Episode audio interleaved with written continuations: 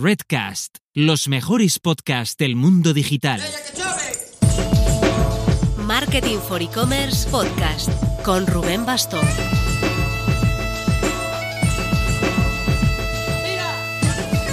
Hola marketers, tenemos una gran novedad en este podcast. Desde esta misma semana vas a empezar a encontrar dos capítulos por semana. ¿Dos? ¿Me sobra el tiempo? ¿Pasamos a modelo de pago? Ninguna de las anteriores.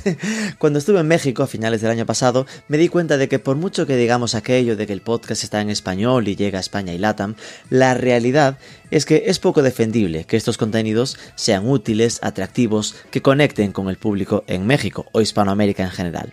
Hay entrevistas que son más técnicas, es cierto, y tenemos más del 30% de oyentes de fuera de España y casi todos desde LATAM, pero la cosmovisión está centrada en España, con entrevistados masivamente españoles o que trabajan en España referenciando marcas españolas, estudios europeos y en euros. Por eso, a partir de esta semana tendremos este programa de los lunes, como siempre, el mío para entendernos, y además un programa semanal cada miércoles centrado en Hispanoamérica, con especial foco, al menos al principio, en México, y conducido por Martín Chávez, el Country Manager de Marketing for E-Commerce en México. Las primeras entrevistas estarán centradas en conocer casos de éxito del e-commerce mexicano, con algunas de las tiendas que ganaron los premios e-commerce de finales de 2021. Esperamos que te guste, así que ya sabes, a partir de ahora, doble ración semanal de podcast de Marketing for E-Commerce.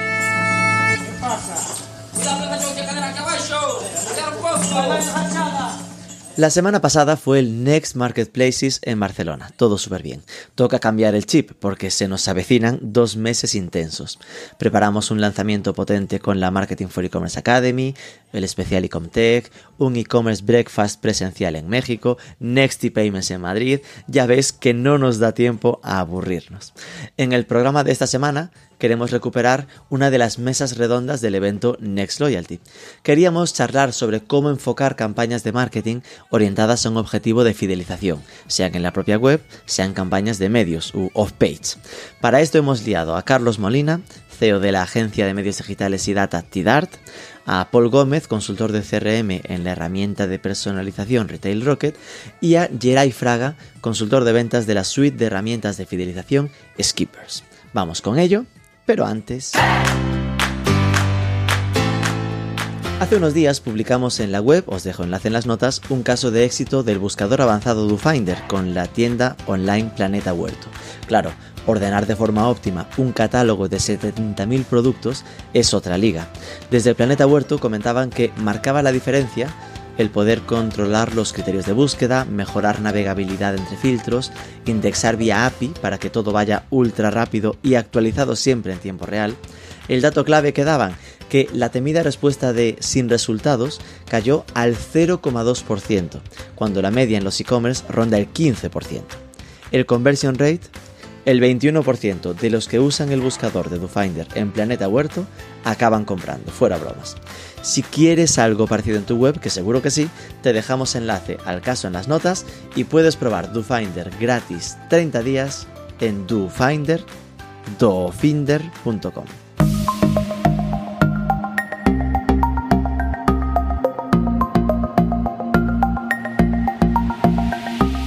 Esta es la mesa centrada en campañas y para ello tenemos tres herramientas, es decir, agencias, eh, eh, proyectos que, ayudan en el día a día a, obviamente, a muchos clientes a, ejecutar todo esto, ¿no?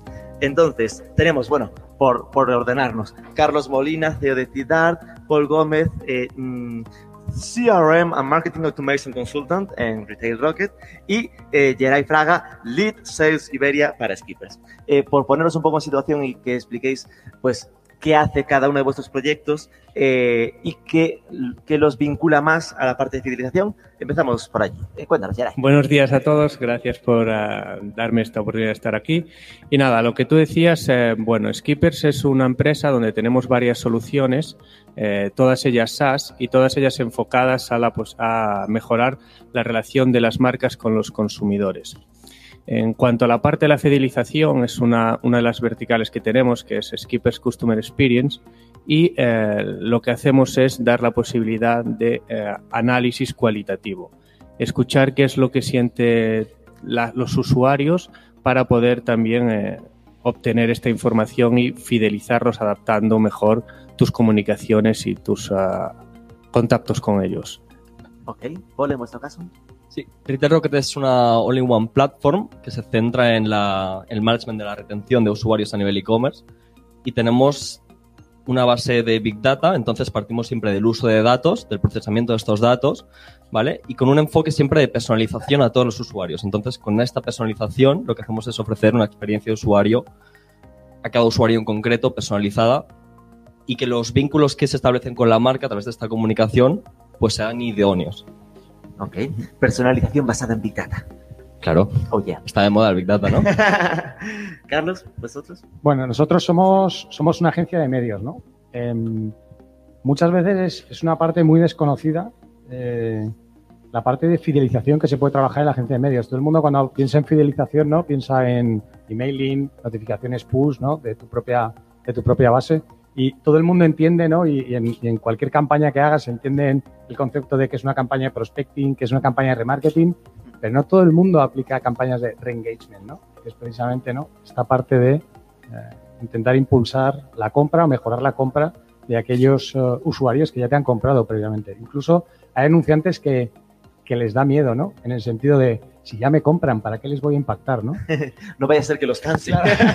Bueno, que los canse o, o están pensando que a lo mejor están malgastando parte del presupuesto porque ya son compradores. Ya tengo mi email, ¿no? Al cual le voy a impactar con email y piensan que a lo mejor no es necesario seguir impactándoles. Bueno, ahora hablaremos un poco de todo esto. No, sin duda, porque engancha muy bien en la segunda pregunta pendiente, que sería, ¿cuáles son las campañas que, que, es- que de, las básicas, ¿no? La que debería pensar todo todo e-commerce, eh, pues en, en- en vuestro caso, ¿no? Pues para trabajar ese re-engagement que comentabas. Pues justo, precisamente estas de, estas de reengagement, ¿no? Son, son campañas que van orientadas y a mucha gente le vuela la cabeza cuando dices eh, una campaña de prospecting son campañas que van a usuarios nuevos. Una de remarketing es a gente que ha entrado pero no ha convertido. Y una de reengagement es a gente que ha convertido. Coño, ¿por qué impactas a la gente que convierte? Para mejorar la frecuencia de compra. Claro. Sobre todo si tienes productos o servicios que al final em, no son de compra única. Hay algunos, pues, Spotify, pues, no te va a comprar la licencia varias veces, ¿no? Es un poco ridículo. A lo mejor puedes hacer un upselling, por ejemplo, para venderle el pack familiar. Pues tiene sentido hacer una, ¿no? Puedes, puedes utilizar esta parte de fidelización con la parte de, de inversión en medios para mejorar la recurrencia de las compras, por ejemplo, muy importante. Hacer upselling, ¿no? Sobre determinados productos, aunque sean de compra única, ¿no? Un Spotify que decíamos, pues a lo mejor le puedes vender el pack familiar. A lo mejor el usuario no sabía que existía ese tipo de pack eh, dentro de su casa y que en vez de pagar los 8,99, pues puede pagar 15,90 y tener dos, ¿no? Claro. Ok, y, y por centrarlo un poco, eh, funcionaría más o menos como el remarketing, pero a listas diferentes. En plan, de, al final es, oye, tengo la lista de los que me han visitado y no han comprado, tengo la lista de los que han comprado y trabajo sobre esta de la misma manera. No de, sí, sí y no. Es decir, tecnológicamente la, la forma de, de- de segmentar o cualificar esa audiencia o de generar esas audiencias em, eh, se comporta a través de eventos, igual que se comporta a través de eventos las listas de remarketing o cualquier otra. Em, aquí hay que tener muchísimo, muchísimo cuidado ¿no? a la hora de, generarlo por porque puedes entrar en la duda, ¿no? Al final disponemos de mogollón de datos, ¿no? Muchísimos datos a la hora de em, poder elegir, ¿no? Cómo impactar a la gente o qué tipo de gente impactar, ¿no? En cada uno de los casos. Ahí hay que diseñar una estrategia súper clara desde el principio em, para poder hacerlo y que luego los anuncios o lo que le muestres a cada usuario sea relevante, que esto es la clave. Claro. En el momento en que dejes de ser relevante, te conviertes. Yo tengo amigos normales que no se dedican a marketing, en plan de banca y cosas de esas. eh, y cuando le pregunto a alguno de mis amigos, le digo, oye, ¿tú sabes lo que es el remarketing? Y me dice, sí, joder, ese es ese secador de pelo de Amazon que te persigue durante seis meses eh, por la web. Eso Claro. es mal. Igual que eso ocurre en remarketing, en reengagement, si eres pesado, si no le aportas valor al cliente, deja de ser una estrategia útil y eh, pues no funciona, ¿no? Ok, después profundizamos. En vuestro caso, Retail Rocket, que normalmente, simplificando mucho, y sé que hay mucho más, ¿eh? pero uno suele partir de la base de, ah, eso es lo de que entras en la web y te personaliza los productos que te aparecen, y eso sigue eh, pareciendo muy previa compra, ¿no? Eh, Correcto. Sé que hay más cosas, pero ¿qué, ¿cuáles son la- las acciones dentro del ecosistema que De hecho, esto fue el inicio, pero para hacer la personalización on-site requiere captar mucho eh, volumen de datos, procesarlos. Nos dimos cuenta que esto lo podíamos usar luego, posteriormente, para tratar campañas post-compra, a nivel de retención, a nivel de segmentación, a nivel de establecer flujos. Entonces, con todos estos datos, lo que tenemos es un modelo matemático que escanea los datos transaccionales de tu base de clientes y te Espera, segmenta. espera. Modelo matemático que están en los datos. Vale, perdón. ¿Vale? es que Un algoritmo. muy temprano. Y con estos datos to- lo que podemos hacer es entender cómo se está comportando tu base de clientes. ¿Qué es un cliente VIP? ¿Qué es un cliente que es leal? ¿Qué es un first time buyer? Este es muy fácil de determinar. El problema es cuando entras ya en partes donde, no sé, una perfumería, por ejemplo, que hay una cierta recurrencia de compra. Un usuario VIP es uno que compra con recurrencia, pero también con un valor de carrito alto. Pero quizás tenemos uno leal que no compra tanto valor, ¿vale? Entonces, ¿cómo hacemos el desarrollo de cada uno de estos segmentos? ¿Mediante qué canales? Entonces, con todos estos datos, lo que hacemos es crear una estrategia, una hipótesis CRM, con la que trabajamos e intentamos cuadrar todos estos impactos, que puede ser email marketing, web push, pero también, como dice Carlos, hay que tener en cuenta todos los canales digitales y todos los puntos de contacto con el usuario. Era lo que te iba a decir, que. eh, porque lo primero que mencionabas era como los canales propios, ¿no? Correcto. Email, las push. eh, ¿Se puede llegar a gestionar la publicidad también?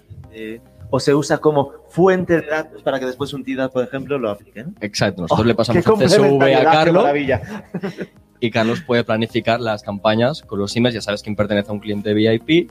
Entonces, bueno, le hacemos un, em, un retargeting de específico. En el caso que sea un caso con poca recurrencia, también hay que mantener ahí un poco de awareness para que esté top of mind, ¿vale? Claro. Quizás no te va a hacer una segunda compra en dos semanas, pero hay que estar ahí siempre.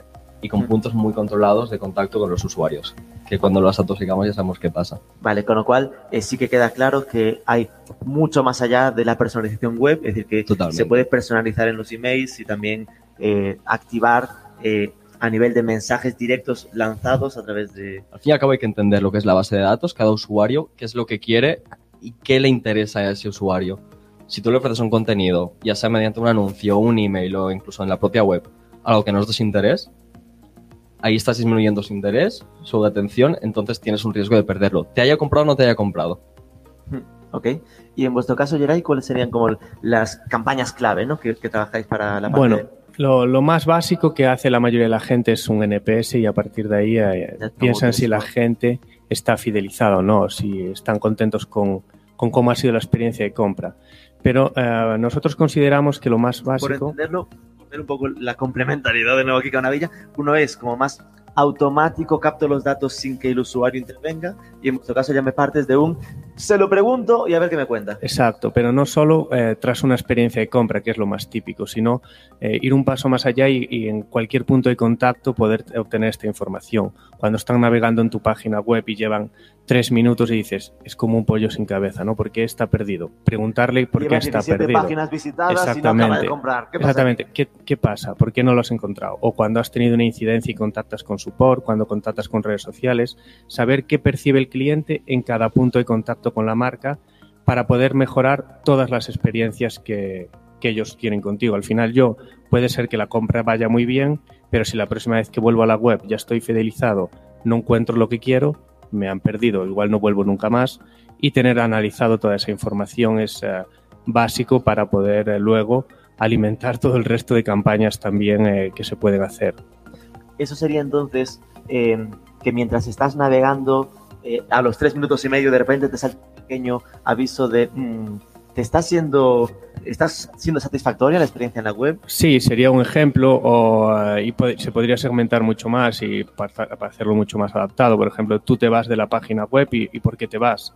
Cuando vas a cerrar el botón antes de irte, eh, pues a lo mejor por pricing, porque no tengo tiempo, porque no he encontrado lo que quiero o porque tardas, o sea, no te está funcionando el buscador. Ah, cuando haces una interacción por chat, en cualquier momento, eh, adaptar siempre el mensaje a, a la interacción que estás teniendo y los motivos por los cuales eh, puede estar siendo satisfactoria o no la experiencia. Ahí lo vincularía más a un esfuerzo de CRO o de UX, ¿no? De no es algo que vaya a actuar inmediatamente, como me va a dar los aprendizajes a nivel eh, analítico para ver qué está pasando y poder yo mejorar la, después pues el buscador o mejorar la navegación o lo que sea. Exactamente, en ese aspecto es más an- analizar la experiencia del cliente, la usabilidad, para poder mejorar a medio plazo e incluso tener acciones eh, momentáneas. Eh, si yo, por ejemplo, sé que Carlos está en mi página web y que me abandona por precio, le puedo dar en el momento un cupón de descuento para que no se vaya por precio. y son también acciones eh, en tiempo real o incluso si sé que es él, si lo tenemos identificado, eh, podría alguien de atención al cliente llamarlo, lo que decíamos de un cliente VIP, decirle, oh, pues ¿por qué te vas tal? En el mismo momento y que no, y que no, y tratar de fidelizarlo. Y es algo que da, aporta mucho poder a la hora de cuando tú percibes la marca que esté en contacto real contigo. Ok. Eh, en la parte de, de, esa data que se necesita para... ¿Cuáles serían la estructura de datos que un e-commerce que esté aquí eh, tendría que estar activando para después poder hacer este tipo de campañas? Porque al final suena así, hay que hacerlo, pero oye, habrá que tener en el Google Tag Manager o algo la estructura de datos correcta, ¿no? Para que esto pueda pasar. Sí, aquí yo, distinguiría como dos tipos de datos, ¿no? Um, unos datos de navegación del usuario, eh, incluso después de haber realizado la compra. Esa información se puede almacenar. No es lo mismo si tienes un, gran e-commerce eh, con una variedad muy amplia de productos. Eh, puedes saber que el usuario al final la compra electrónica, pero puedes saber si antes ha estado visitando, ha estado navegando, se ha estado comportando de alguna forma en otras categorías. Por lo tanto, puede ser susceptible de que le puede interesar de cara al futuro comprar ese otro tipo de productos, ¿no? Eh, por un lado. Um, por otro lado, hay otro, otro tipo de datos que son de la compra en sí mismo, ¿no? que también es muy interesante, de cara a poder um, pensar o poder diseñar estrategias para poder mostrarle publicidad posteriormente eh, muy relacionada con el tipo de compra que ha realizado en un momento. Sobre todo, estoy hablando cuando, bueno, pues un e-commerce con mucha variedad de productos, si solo vendes un producto, pues solo puedes ofrecer uno, ¿no? Tampoco hay Volvemos a Spotify. Bueno, no, sé lo que no está Spotify en la sala. Sí que parece que los patrocino, ¿no? Pero no, no son ni clientes, para ellos. Eh, eh, entonces, por, es un, por, un, lado eso, todo, datos de navegación, todo ese tipo de información es súper útil. Luego los datos eh, propios de la compra. Y por último, eh, las compras en sí mismos. Es decir, em, tienes que buscarte objetivos para mejorar esa fidelización. No puedes pretender que coges el, lifetime value de tus clientes o el número de repeticiones de, tus clientes al año y dices, pues me repiten dos veces al año, ¿no? En dos momentos muy puntuales, ¿no? A lo mejor en febrero y en Navidad, por decir algo. Eh, no puedes pretender pasar de dos a diez directamente y decir, no, es que voy a intentar mejorar la frecuencia de compra y entonces los voy a freír. Todos y cada uno de los días les voy a mostrar campañas para intentar. Lo que vas a hacer muchas veces es, conseguir cansarles y encima perder clientes. Tienes que marcarte objetivos basados en esos datos que recoges para ir mejorando poco a poco la frecuencia y además por segmentos. No todo el mundo se va a compartir igual, se va a compartir, eh, comportar igual. Dentro de, las, de cada uno de los clientes llamamos los, los más asiduos los lovers, ¿no? Eh, entonces tenemos como clusters de, de, de, clientes en base al número de repeticiones o, o los VIP que tú contabas, por el, los pedidos medios de compra. Toda esa parte es muy importante y hay que intentar uh, trabajar estrategias específicas para cada uno de ellos, porque a los VIP no le valen no solo desde el punto de vista de comunicación, sino incluso la frecuencia de comunicación no les valen lo mismo unas cosas que otras. A los que, a los que son lovers, ¿no? que ya te compran todos los meses, pues a lo mejor no es importante recordarles que tienes que estar ahí, eh, eh, intentando solo mejorar la recurrencia de compra, que tiene una recurrencia de compra muy alta versus otros clusters. A lo mejor lo tienes que conseguir es solo mejorar su experiencia para que sigan siendo lovers, eh, trabajar en, en estrategias para, para um, dar a conocer los productos a sus amigos, por ejemplo, intentar más trabajar embajadores de marca. más embajadores de marca, por ejemplo, los, el nombre lovers es ideal, ¿no? Para crear embajadores con ellos. Entonces, la idea es eso, ¿no? Mm, sentarte previamente, porque además muchas veces esto ocurre que luego llega eh, un cliente, le cuentas dentro de una propuesta de, pues mira, podemos hacer esto. Venga, pues ¿cuándo empezamos? Mañana. No, pero es que no has empezado.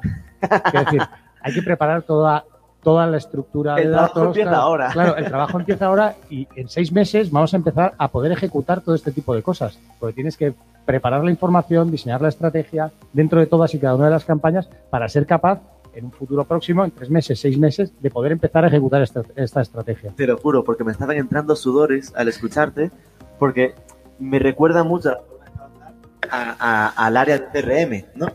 De CRM al que suele trabajar más con el email marketing. Es, oye, ese lenguaje que tenemos utilizado de hagamos clusters para entonces ir trabajando eh, la estructura de emails por separado por cada grupo. Y aquí es como, ojo, que seguramente haya sinergias y podríamos utilizar casi la misma clusterización. Y trabajamos con los, con los equipos de CRM, de hecho, con las integraciones que existen hoy en día, de, de hecho es, es, es, clave, ¿no? Seguro que hablamos eh, luego un poco de toda esta pérdida de datos, pero precisamente es clave las integraciones de los CRM eh, con las plataformas de compra para permitirnos llegar incluso uh, más allá, ¿no? Esa información que muchas veces por mucho que queramos desde el punto de vista de una agencia de medios con pixelado, re- eh, registro de eventos, etcétera, etcétera, hay determinada información que se pierde, ¿no? Y, y- y esa información tan valiosa que está en los CRMs, siempre que se puede trabajar en colaboración con, con- con la compañía de ese departamento, es súper valioso para nosotros. Y al final lo que significa es que no va a ser el lanzo una suite de banners o una campaña abierta, sino el no, no, no, vamos por clúster, una- por cada público que tienes, una campaña de medios diferenciada. hay, hay más limitaciones que en CRM. Por ejemplo, en CRM, más allá desde, de- o sea, desde el punto de vista tecnológico, no hay limitaciones, tú puedes mandar un email individual a cada uno. Puedes hacerlo con su nombre, puedes montar, oye, voy a montar grupos de clusters de 20, ¿no? Y, y a cada uno le envío una comunicación más allá del coñazo de tener que prepararlo. Sí. Desde el punto de vista eh, eh, digital, no, no, no puedes crear audiencias tan pequeñas a las cuales impactar por restricciones que hay desde el punto de vista de la privacidad. No, no podrías asignar. Entonces, cada una de las plataformas tiene restricciones y tienes que adaptarte un poco a eso. Muchas veces te coge, ¿no? Te conectas con el CRM y, joder, tenemos 52 clases de tal. Cuando coges esa información, la trasladas directamente a, a las fuentes de tráfico y la identificación que tienen las fuentes de tráfico sobre todos y cada uno de sus usuarios te devuelven a audiencias, pues mira, aquí hay 60 personas, pues por a- esas 60 personas serán la leche y tendremos la comunicación perfecta, pero no podemos impactarlos, porque no puedo impactar a audiencias tan pequeñas porque no se permite De hecho, cada vez la menos los Google y Facebook están pidiendo, venga, impacta toda España, por favor, amplía, que ya mi máquina de Machine Learning... lo-". De hecho, de hecho es, es- es interesante porque em, aquí hay que trabajar mucho. Es un tema, es un tema eh, interesante. Si solo vas desde el punto de vista del, performance, de la compra pura en cada uno de los momentos y no te paras a pensar en el impacto desde el punto de vista de comunicación, hay veces que esas campañas, desde el punto de vista de eficiencia, son mucho más eficientes. Porque cuando tú impactas a una audiencia, digo, oye, todas las mujeres españolas eh, interesadas en moda, hay 10 millones, hay mogollón. No todas compran la misma moda, ni todas tienen la misma edad. Pero hay tantísima gente que el coste por impacto, los CPM son muy bajos. Entonces, aunque la efectividad de la campaña sea baja, que una cosa sea cara o que sea barata, que tu CPA o tu ROA sea alto o sea bajo, depende de la relación entre el coste del impacto y la efectividad de ese impacto. ¿Qué ocurre? Que si tú coges una audiencia muy pequeña de mil personas y dices, "Jo, estos tíos son la leche, pero impactar a esas mil personas te salen unos precios altísimos, tendrás una relevancia muy alta, pero es probable que la relación entre las dos cosas, entre los ratios de conversión y los costes por, por impacto de cada uno de ellos, te salgan peor. Pero seguro que desde el punto de vista de la comunicación, eh, eh, pasando. Para llegar a esos mil, te compense impactar a los 10 millones.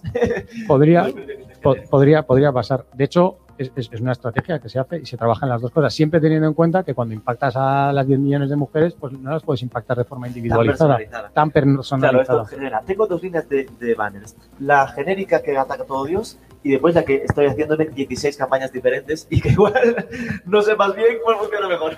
Ahí depende un poco de la, de la estrategia ¿no? del, del- del anunciante y, y- y qué es lo que se quiera preparar y qué es lo que se quiere hacer. Y si se quiere ir en plan cirujano, pues te sale caro. En vuestro caso, eh, Geray, empezar por ti ahora. ¿Cuáles serían de, de las campañas que tienen vuestros clientes las que mejores resultados suelen dar? ¿no? Las que son, estas hay que hacerlas sí o sí porque notamos que cambia la aguja. Vale, las que mejor resultados están dando actualmente es, la es dejar que, el, que se explayen. O sea, tú le pones a, a- a las personas en cada punto de Que contacto. desahogue, que nos sí, cuente sus penas, que llore. les, les dejas que, que les haces algunas preguntas, pero siempre con algún cuadro abierto de texto para poder luego hacer análisis de verbatims. Y a raíz de ahí poder eh, saber eh, qué es lo que quiere la gente. Por ejemplo, te pongo un ejemplo, a lo mejor eh, tú y yo vamos a comprar a la, misma web, pero a mí me da igual que el producto llegue rápido y pagar un poco menos y esperar una semana. Y a lo mejor tú prefieres tenerlo en 48 horas y pagar un poco más.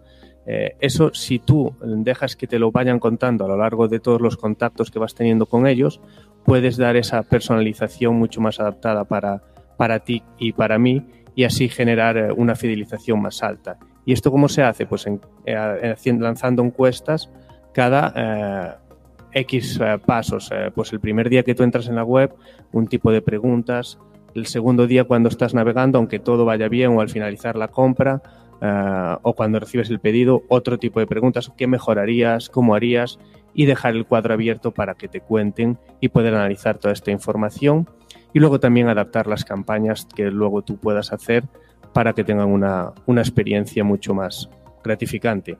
Al final, cuando consigues que la gente esté eh, asociada, tú le das exactamente lo que quieren, es mucho más fácil que, se, que fidelizarlos y que se conviertan en embajadores, que sean ellos quienes recomiendan tu marca porque, oye, yo voy a comprar al mismo sitio que tú y a mí me tratan de una manera, a ti de otra, pues le vamos a decir a ellos dos que, que realmente nos, nos escuchan y que nos dan una atención que es increíble y a día de hoy no eh, tiene muy buenos resultados esta parte de analizar todo el verbatim.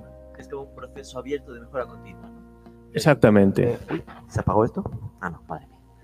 Eh, que vas dejando la encuesta y, y que la gente te va llenando tu backlog de cosas a mejorar en la web en base a lo que te van comentando sobre su experiencia. Exactamente, te van diciendo cómo eh, podrías conseguir mejorar más, eh, cómo podrías conseguir que la gente estuviera más contenta también y de manera individualizada también. Si, si al final yo te digo que tengo, eh, que, que no me importa mucho la, que el envío sea rápido y, y el resto de la gente sí que le importa, bueno, pues soy un, soy un bicho raro. ¿no? Soy un bicho raro. Pero si el 25% de tus clientes realmente por el perfil que tienen les da- o por el tipo de producto que vendes les da igual, no tienen esa necesidad de urgencia, pues igual tienes que enfocar más recursos en otras partes y no tanto en el que sean envíos urgentes, pues porque un porcentaje muy alto de tus, de tus clientes no, no, no aprecian, no reciben eso como algo principal o algo key y deberías cambiar un poco la estrategia. Y que esto se puede aplicar a, a todo, al área de soporte, al área de usabilidad de la web, a chatbox, a, a todo lo que tú puedas ofrecer a tus clientes y para ello tienes que dejar que hablen y analizar qué es, qué es lo que te dice la gente. Ok. Y en vuestro caso, las campañas que más lo petan de Retail Rocket. Yo diría que es específico a cada e-commerce. Esto. Buah, esa es la típica para no decir nada. Ahora entro, ¿eh? No te preocupes. Eh, como decía Carlos, tenemos muchos datos transaccionales a nivel de usuario, eh, a nivel de CRM, qué impactos ha recibido. Entonces, si todo esto lo tienes logueado en un mismo sistema, te permite, uno, hacer un planning estratégico. Entonces, aquí ya entramos en la parte estratégica de cómo voy a impactar a cada segmento, a cada clúster o incluso a cada usuario. Y luego, cómo lo hago. Esto ya son los medios. Con email, mediante anuncios, mediante alguna acción on-site, etcétera, ¿vale? Campaña, alguna básica, por ejemplo, Por ejemplo. la típica de cumpleaños. Si quieres, te lo avanzo ya un me poco está más. gustando esto, ¿ves? Te lo hago un poco más complejo. Un cliente VIP no va a recibir una misma campaña de cumpleaños que uno que te ha comprado por primera vez. Ajá. Entonces, uno que es VIP, le mandas un descuento, yo te diría que no, porque sabes que te va a comprar seguramente. Entonces, quieres algo más personalizado, darle un early access a algo, a un evento, quizás muestras para que vea Que sea novedades. acercarlo a esa fase embajador, lover. ¿no? Correcto, correcto lo que decía Carlos. Uno que es first time buyer, quieres activar una segunda compra, ahí dale un descuento. Entonces, una vez te han hecho la primera o segunda compra, aquí trabaja la experiencia post transacción. Si le ha gustado, te ha comprado una segunda vez es porque le han gustado los productos, pero toda esta comunicación y todos estos puntos con el cliente, ¿vale? Trabájalos de forma personalizada.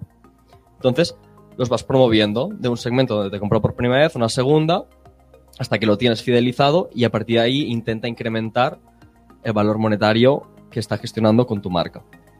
¿Vale? Vale, ahí tendríamos un buen ejemplo de una campaña igual, que es la del cumpleaños, pero que se personaliza también en función al clúster que la adjudicas. Correcto. Y luego hay otro tipo de campañas que a mí personalmente me gustan mucho, que es las Next Best Offer.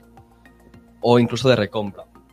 Cuando tenemos un producto que inicia una secuencia de compras, ¿vale? Es interesante detectarlo porque sabemos que un usuario que te compra un producto A en un futuro y en unos tiempos muy concretos te va a comprar un producto B. Esto puede ser complicado. Ejemplo, sí. Ejemplo. Supongo que si se compra una bici, sabemos que cae el casco. pero quizás esta compra quieres hacer, esta venta la quieres hacer al momento. mismo tiempo, vale, Exacto. vale. Entonces aquí haces un cross-selling en el momento. Pero sería la bici, sabemos que acabará cayendo un cambio de marchas top. Exacto. Quien te compra un electrodoméstico, al cabo de 11 meses, quizás te compra la extensión de garantía. Ah. ¿Vale? Quien te compra una bici, quizás en tres meses te compra unas luces, porque las que venían por defecto no eran buenas. Detectar esto es muy complicado. Entonces, Claro. si tenemos los datos y podemos procesar qué tipos de productos se venden juntos y en qué tiempos, es decir, estas secuencias de compra que tengan significancia estadística, aquí es donde nosotros podemos hacer impactos a este usuario de, ok, me has comprado esto y yo ya me anticipo. ¿Qué te parece si ahora esto? Pero mandando el email o el contacto en un punto muy concreto del Customer Journey. Es decir, no al momento, no un email post-transaccional, sino en dos meses. Sí, que se automatiza que tres meses más tarde se le ofrecerán las, las luces de la bici. Correcto, y que sea automático. Que sea el propio algoritmo que decida, ok, me has comprado producto A, en dos semanas me compras producto B. Me Eso anticipo. justo era lo que estaba pensando. Es decir, porque puedes imaginar artesanalmente, ¿no? Eh, el detectar esto. Yo soy Marina Bolsalea. Yo detecto que el que me compra este tipo de bolsas, sabes que lo vas conociendo a tu cliente y sabes cómo, es decir, es mu- muy, artesanal. Aquí entiendo que el- lo que lo hace escalable es que no tenga que hacerlo Marina, sino que, oye, ah, se hace solo. Correcto. Pero quizás a Marina le interesa el de recompra. Hablemos del caso de Marina. Hablemos del caso de Marina, exacto, con el de recompra. Marina, que es un B2B, quizás está vendiendo siempre los mismos productos o tiene pedidos siempre las tote similares. bags, siempre las tote bags. Correcto. Entonces, si sabes que un usuario te compra con una cierta frecuencia el mismo producto, anticípate también. Deja que sea el propio algoritmo que calcule a este usuario cuánto tarda en comprarse este mismo producto y te anticipas y le vas ofreciendo. Si no tienes un modelo de suscripción. Pero en el caso de un B2B creo que funciona muy bien este escenario. Eh, vayan apuntando sus dudas porque se acerca el tiempo del final, así que pensadlo. Eh, te- tenemos una Wi-Fi, por cierto, una Wi-Fi, se vengo. o sea, eh, se llama Stage y la contraseña es laboratorio con la primera L mayúscula. Como es un White Lab, laboratorio L mayúscula Stage. Eh, eh, estamos en, el, en, el, en la muerte de las cookies, ¿no? Sabes, Ya hablando de esto mucho.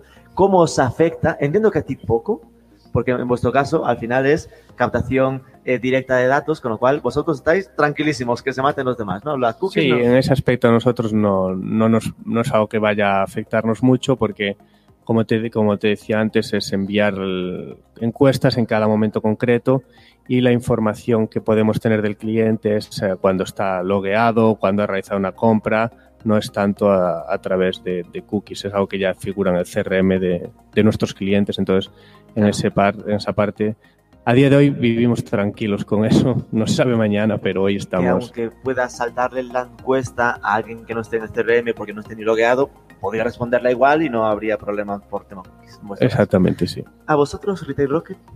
Nosotros somos first party cookies, Oh my god. entonces estamos tranquilitos. vale, y a vosotros supongo que os, que os jode más la vida, ¿no? No nos vamos a engañar tampoco. Aquí hay ahora que no nos escucha nadie. Eh, la realidad es que depende, ¿no? Depende de dónde, cuáles son tus fuentes principales de medios de compra, ¿no? De compra de tráfico. Eh, las cookies no desaparecen porque haya una legislación europea que diga que las cookies son ilegales. Desaparecen porque a Google le sale de las narices. bueno, antes a Apple, es decir, y cuando Pero Google decidido- dijo, va, la- el mercado lo nos lo- está diciendo, Claro, pero lo ha, de- lo ha decidido Google, de hecho lo retrasó porque él quiso. unilateralmente. ¿Alguno de aquí se cree de verdad que Google le va a afectar la desaparición de las propias cookies de Chrome a ellos mismos? No. De hecho, lo harán cuando les dé la gana. la desaparición de las cookies va a afectar a mucha. A Facebook le va a afectar tampoco, poco, muy poco. ¿A qué le va a afectar? A todos los demás. Entonces, depende un poco de cuál es tu planificación de medios.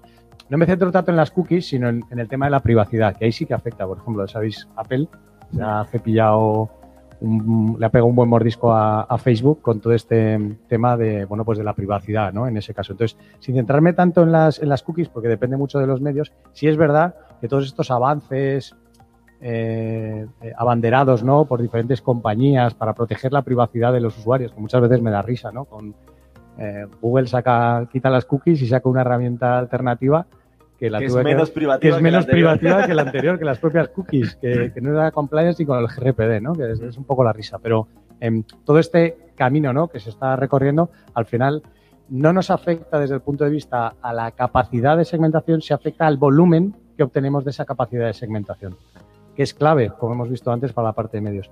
¿Qué es lo que tenemos que hacer? Em, la clave para nosotros es poder trabajar o intentar trabajar el máximo posible con first party cookies, con herramientas, con CRMs, integraciones, toda esa información que es súper valiosa, que nos permite no estar tan limitados um, eh, o, evadir algunas de las limitaciones que hay a través de, bueno, pues de lo que está ocurriendo ahora, ¿no? con todas estas limitaciones de la, de la privacidad. Todas las conexiones que nos permite ahora mismo eh, las fuentes de tráfico con los propios CRMs, con los clusters, todo esto que hemos hablado, a nosotros nos vienen fenomenal. Y eso nos ayuda a generar un matching muchísimo más alto y hacer mucho más eficientes las campañas, pero afectar está afectando. aunque sea un matching que después amplifiques, ¿no? En plan de, parto de esta base de datos más lookalikes, ¿no? Más usuarios parecidos. Pero Correcto. bueno, ya partes de una... Pero Rubén, esto es loyalty, es fidelización, si es prospecting, no bueno, vale. pero parto de la base de datos de los compradores. es re-engagement. Sí, es, es- es verdad que, que tecnológicamente las plataformas se defienden. Ah, otro que estaba con el Es móvil. tuyo, haciendo no pasa luces. Eh, eh, las plataformas, por, a su vez, bueno, pues también están avanzando tecnológicamente en muchísimos sentidos, no solo midiendo desde el punto de vista estadístico un montón de cosas que antes no se podían hacer, ¿no? O, o, bueno, con algoritmos o probabilísticos para poder medir y poder ampliar, eh, o mejorar esa capacidad de segmentación de audiencias a través de otra tecnología como Lookalike, que es, bueno, pues el nombre común que se le da. que Usuarios parecidos. que Google sea más similar, por ejemplo, y depende de cada uno. Carlos Molina, eh, Paul Gómez, eh, Geray Fraga, de verdad, muchísimas gracias. Eh, un aplauso, por favor, para ellos. Muchas gracias.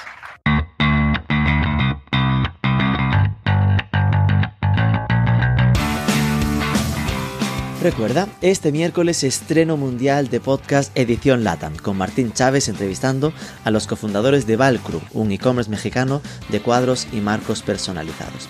Si nos escuchas desde Latam, además recuerda que a mediados de mayo arrancamos con Marketing for E-Commerce Academy en horario After Work de México, diplomado de marketing digital, dos meses, dos sesiones en directo a la semana en modo taller para entrar a las herramientas de SEM, SEO, Social Ads, Analytics, para aprender de verdad haciendo. Os dejo enlace en las notas con el código M4C Podcast para que os hagamos 20% de descuento por ser seguidores nuestros. Y nada más, si te ha gustado el programa, compártelo por redes etiquetando a Marketing for E-Commerce o a arroba Rubén Bastón para que me entere de que hay alguien del otro lado. Déjanos 5 estrellas en Spotify o Apple Podcast, sobre todo suscríbete y nos escuchamos a mí el lunes y a Martín el próximo miércoles.